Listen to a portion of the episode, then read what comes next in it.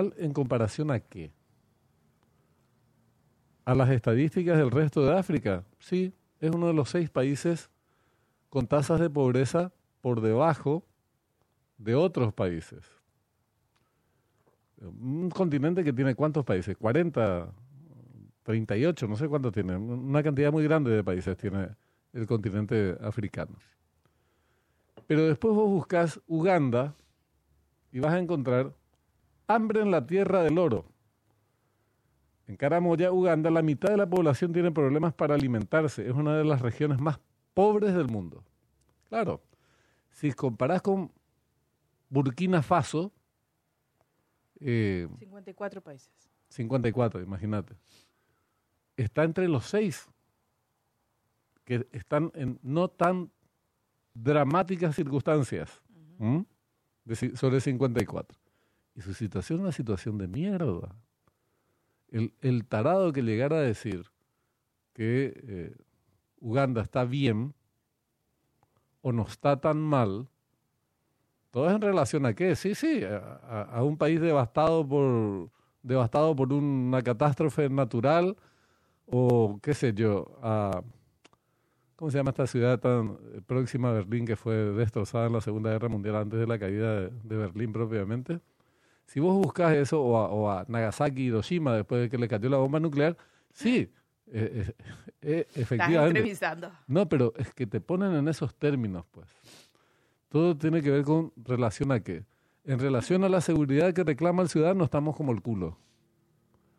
En relación a las favelas en Brasil, somos la octava maravilla del mundo en materia de seguridad.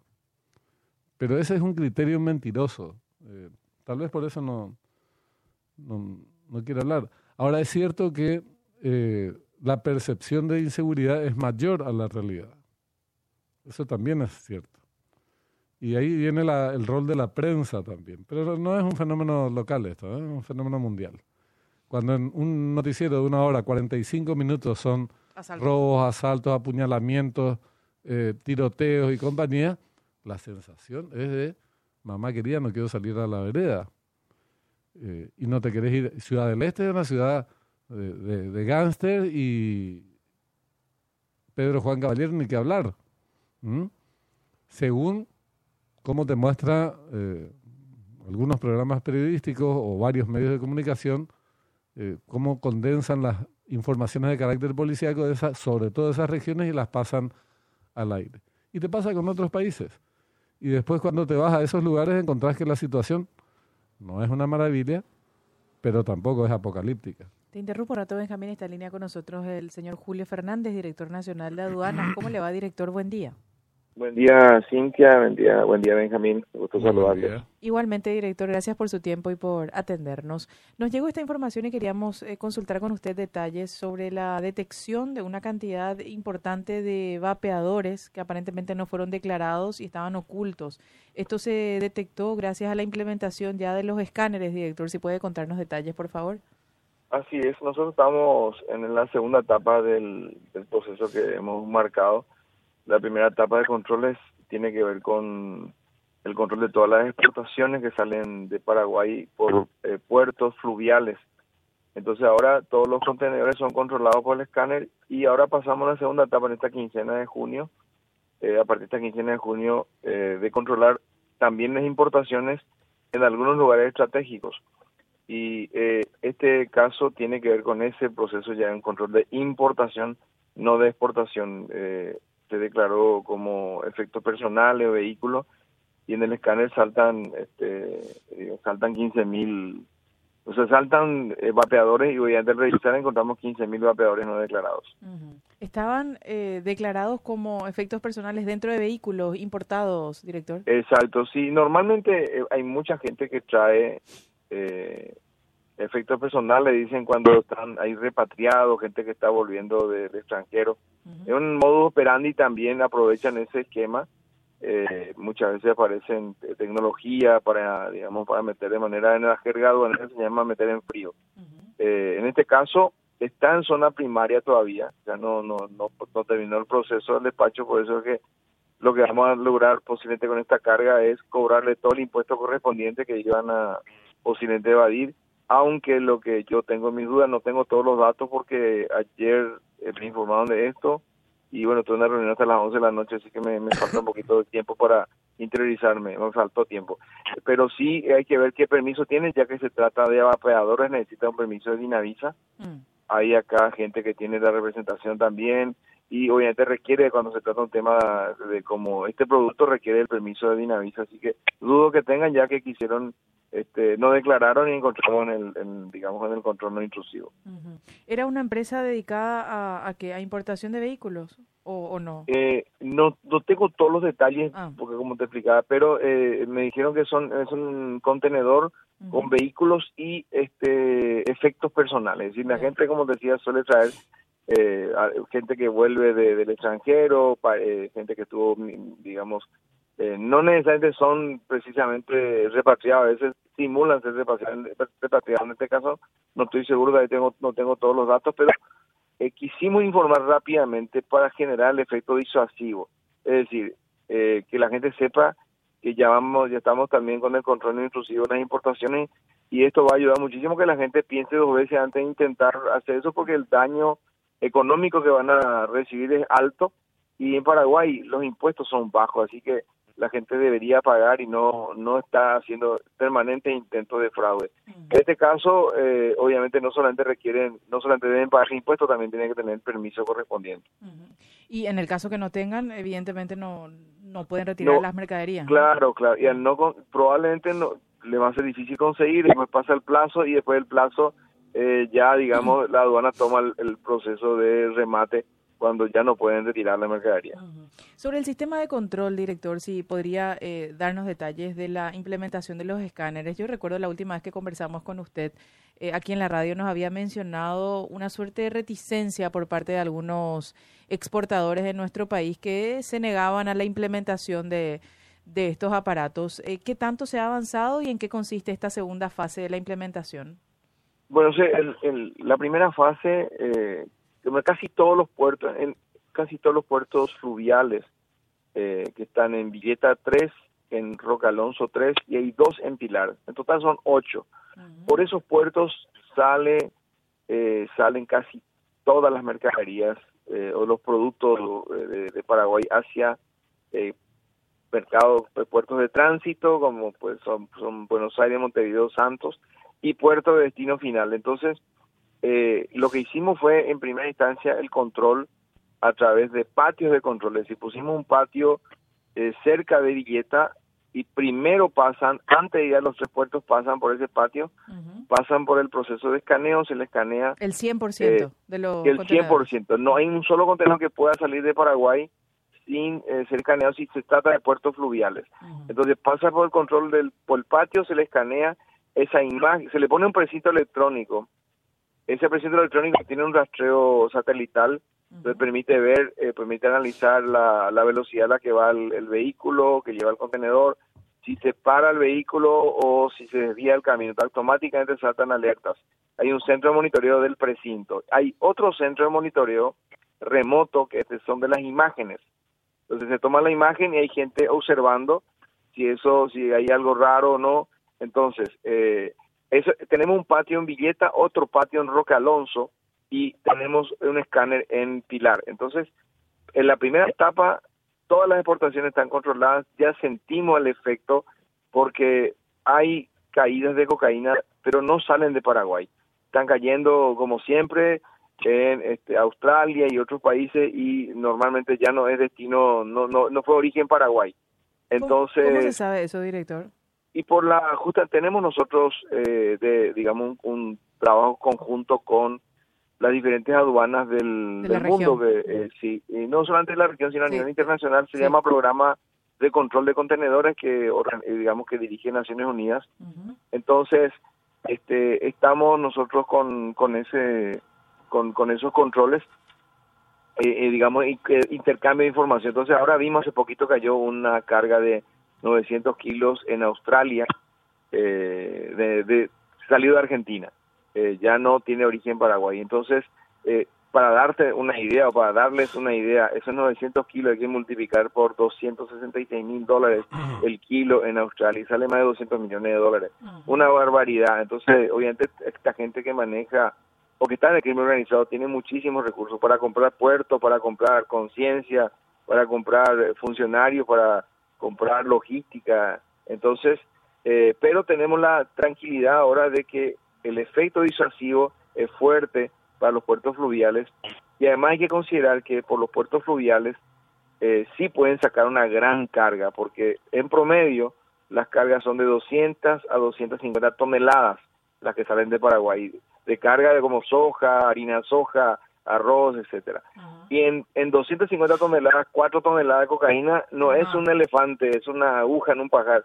Y entonces el ojo humano, eh, eh, imposible que detecte algo que haya tecnología. Entonces, Ahora con este control de la primera etapa estamos muy tranquilos, aunque es un esfuerzo muy grande, un esfuerzo, este, digamos, de tensión también, porque uno no puede tener la tecnología, estar observando y que se le filtre, pues si se le filtra va a terminar procesado. Entonces es un problema también tener este tipo de herramientas para la cuestión emocional. Entonces, pasamos esta primera etapa y ahora ya estamos en la segunda etapa, que es el control de las importaciones. Eh, y por ejemplo, ya estamos llevando un escáner en Cañada Oruro, eh, Infante Rivaro. La Cañada Oruro es territorio boliviano. Ahí ellos inauguraron un puerto enorme que pretende usar la, la, la ruta bioceánica. Y entonces tenemos preocupación, obviamente, en esa región porque eh, no hace mucho, el año pasado nomás, se incautaron 670 toneladas de precursores de para cocaína, para fabricar cocaína, en Chile que tenían destino Bolivia. Entonces, eh, si 670 toneladas, yo no tengo la relación de cuánta cocaína se puede producir con eso, pero es una barbaridad. Entonces, tenemos ahora un control, vamos a tener un control en Bolivia, eh, ahora también vamos a tener otro escáner en este eh, Falcón, Clorinda, porque ahí tuvimos casos de, de contaminación de mercaderías de carne refrigerada. El otro escáner va a estar cuando termine y se inaugure el puente de, la integración, que es Franco Foss, y varios que tenemos acá internamente y controles aleatorios también. Con eso estamos usando todos los escáneres y van a ser, el próximo gobierno debería tener al menos eh, seis más, cuatro a seis, sí, cuatro seis más, más. sí, mm. más porque falta la mamba, aparte de los ocho, falta la más falta controlar a Mambay la mercadería que, principalmente que se interna hacia Paraguay, la mercadería de Salto Luera es otro, eh, Murtiño, Carmelo Peralta es otro, Pozo Hondo. Y esa reticencia, director, que nos habías mencionado, eh, que existía entre algunos exportadores, ¿cómo se subsanó? Y la verdad que nosotros aplicamos la, digamos, lo que dice la ley eh, y la gente se va ajustando, ¿verdad? Tuve visitas de varios, muchas molestias, hablándonos de, de logística que les complicamos. Yo le dije, bueno, eh, por eso fue que yo dije y parece ser que generó ciertas ofensas cuando me cuestionaron los controles. dije, bueno, la cocaína no sale de la aduana, la cocaína sale de los puertos privados, así que por favor, ajustense, eh, nosotros vamos a controlar eh, y va a tener, van a tener que sufrir un poquito hasta que se acostumbren. Nosotros lo que hicimos fue ahora ampliar el horario de atención eh, porque no podemos estar escaneando si no tenemos todos los especialistas que puedan observar las imágenes. Cuando ese, si ese te fijas en, el, en, el, en el, la imagen, no es tan clara para una persona común eh, la, la vista de los vapeadores. Para, para un experto sí. Entonces, eh, nosotros ahora sí hemos formado mucha gente ya en la, en la interpretación de las imágenes, entonces ya podemos tener incluso horario hasta las 12 de la noche, ahora estamos hasta las 10, entonces prácticamente, eh, digamos, estamos cubriendo todos los horarios y después si es necesario hasta 24 horas, pero no va a haber complicaciones logísticas. Ese fue el argumento. Pero también yo creo que algunos estarán preocupados porque eh, siempre hay algunos, no sabemos quiénes son, ¿verdad? Pero eh, si, si acá salió la cantidad que salió, obviamente hay complicidad, hay... Eh, una, una curiosidad nomás para entender bien el sistema directo. Usted mencionó unas precintas que se colocan en los, en, los contenedores. ¿Esto implica que se le puede hacer un seguimiento al contenedor y hasta qué punto? Así mismo es. Eh, tiene, eh, es un precinto electrónico. Hay precintos que son comunes y, digamos... ¿Con GPS es eso? Con GPS. Y nosotros tenemos, eh, dentro de nuestra oficina, tenemos un equipo observando y se puede ver cómo se va moviendo el camión y a qué velocidad. Y cuando, como ya en, en el, digamos, en el, en el rastreo se le coloca de antemano la ruta que va a recorrer, si por ahí sale la ruta, eh, saltan las alarmas. Pero depende, depende del control humano. Eh, bueno, queda registrada la pista de auditoría, eh, hay gente observando y entonces automáticamente eso envía un mensaje al 911 o a la policía eh, para que acuda rápidamente. Entonces ya tuvimos casos de precinto electrónico donde permitió recuperar cargas robadas, por ejemplo. Mm. Porque digo, ¿en, en qué medida impediría que, bueno, saliendo del puerto se haga la carga de cocaína, por ejemplo? Y porque eh, se está observando, eh, se, observa la, el, el, trayecto eh, y además quedan las pistas de auditoría, es decir, uno puede retroceder y ver qué pasó con este vehículo, dónde se fue. cuando se sale del, de, o se va a una velocidad muy lenta, o para. Cuando para automáticamente ya hay señales. Eh, y esa señal, eh, pero además no están, digamos, lejos. No es que está a eh, una gran cantidad de kilómetros. Algunos puertos están un poco más alejados, otros, pero otros están muy cercanos. Es lo que pudimos hacer por el hecho de que no hay suficientes escáneres todavía para poner en cada puerto. Mm. Esa es una dificultad que tiene Paraguay. Paraguay tiene 35 puertos. Uruguay tiene uno grande. Guatemala tiene cuatro, eh, Colombia tiene cuatro, pero nosotros tenemos una dispersión muy grande. Entonces, la, la manera que podemos hacer es racionalizando los recursos es con estos patios. Entonces, eh, eh, y eso, el precinto viaja hasta el puerto y una vez embarcado, ahí se le saca, una vez se va a ser embarcado, ahí se le saca el precinto. ¿Por qué tenemos tantos puertos? ¿Cuál es la, la, explicación? Sobre todo comparándonos con el resto del planeta. Y la verdad es que es, este, lamentablemente ya se habilitaron, ya con una cuestión de previsibilidad jurídica, seguridad jurídica, ya no se pueden eh, parar. Eh, eh, no, no, hay algunos que tienen poco movimiento. Nosotros somos un país mediterráneo, entonces obviamente tenemos frontera con todo, en diferentes puntos con Argentina, en diferentes puntos con Brasil, también con Bolivia, eh, pero yo creo que es una exageración eh, la cantidad de puertos que hay. Eh, Uruguay tiene uno gigantesco que moviliza 800 mil contenedores, nosotros tenemos 35 y en total movilizamos 100 mil. Julio, ayer hablábamos con, cambiando un poco de tema, con Oscar Orue sobre el tema recaudaciones. Y él nos señalaba que para el primer trimestre tenían pensado, un, o un poco más, no sé solamente el primer trimestre, un aumento de las recaudaciones del orden del 12 al 15%, pero que terminó siendo 5% eh, a raíz de las sequías registradas en el periodo eh, eh, anterior. Esto tuvo sus efectos y bueno, la consecuencia fue una caída de las recaudaciones, pero todavía seguía siendo positiva.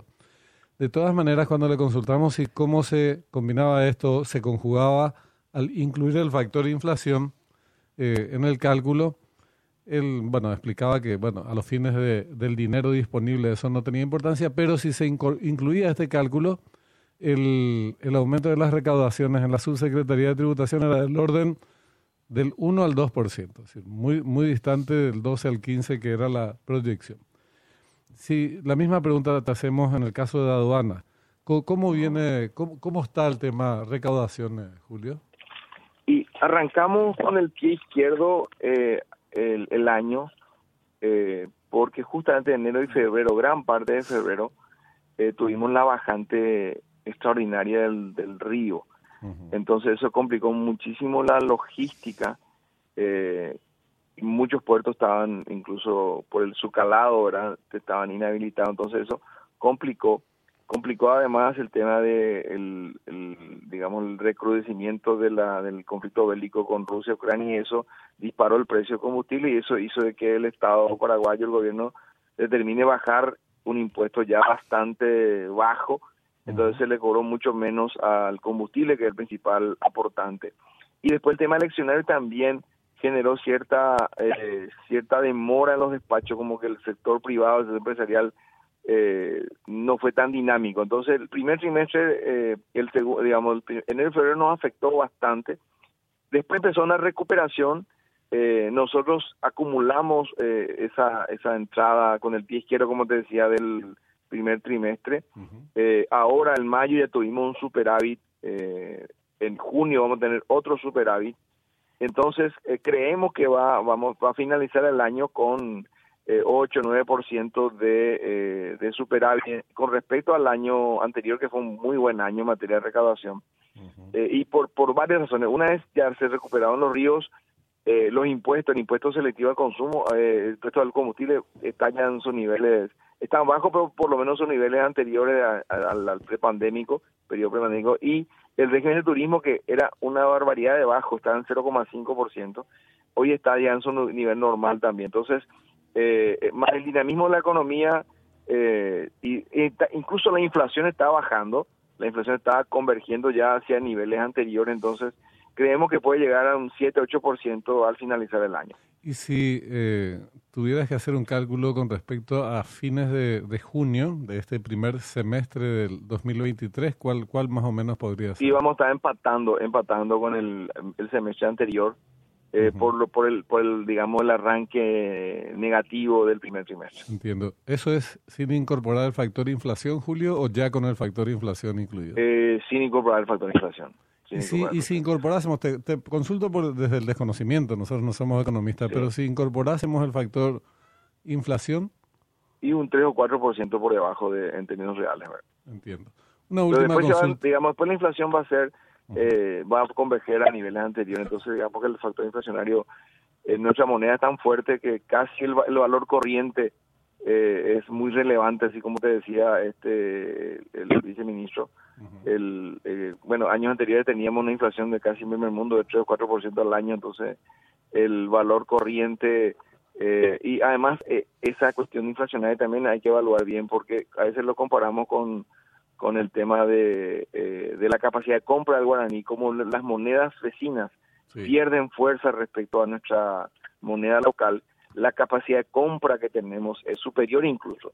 Eh, eso obviamente genera también eh, contrabando del lado argentino, pero el, hecho de que las se estén devaluando con mayor velocidad las monedas de países vecinos hace que nuestra moneda, aunque tenga una inflación interna importante, también tiene una gran capacidad de, pago, porque gran parte del comercio lo hacemos básicamente en el Mercosur. Entiendo. Eh, una última cuestión que acá nos, preguntábamos antes. El tema transición, ¿cómo le afecta? o ¿Ya están trabajando? ¿Todavía no? ¿Cómo se preparan para esto, Julio? Y la verdad es que yo eh, este, tengo todo preparado para recibir al equipo como hemos planificado. Tenemos un plan eh, estratégico hasta el 2023. Tenemos incluso trabajos con la cooperación internacional. Tenemos con USAID. eh, tenemos un proyecto con TIFA, se llama un proyecto. Tenemos un, un proyecto con el con COICA que va hasta el 2024. Banco Mundial, Fondo Monetario. Entonces tenemos, eh, lo, digamos, los planes hasta dónde llegamos, cuánto hemos desembolsado, cuánto queda por hacer, de modo que estamos súper bien preparados para recibir el equipo de transición. Yo tuve algunos contactos informales con algunas personas que suenan, eh, pero digamos ningún contacto formal todavía, pero le estamos esperando con, con todos esos detalles. Director, le agradecemos el tiempo y la amabilidad como siempre. Que tenga un buen día. Muchas gracias, muchas gracias. Hasta luego, señor Julio Fernández, director nacional de aduanas. Arrancábamos con él la entrevista sobre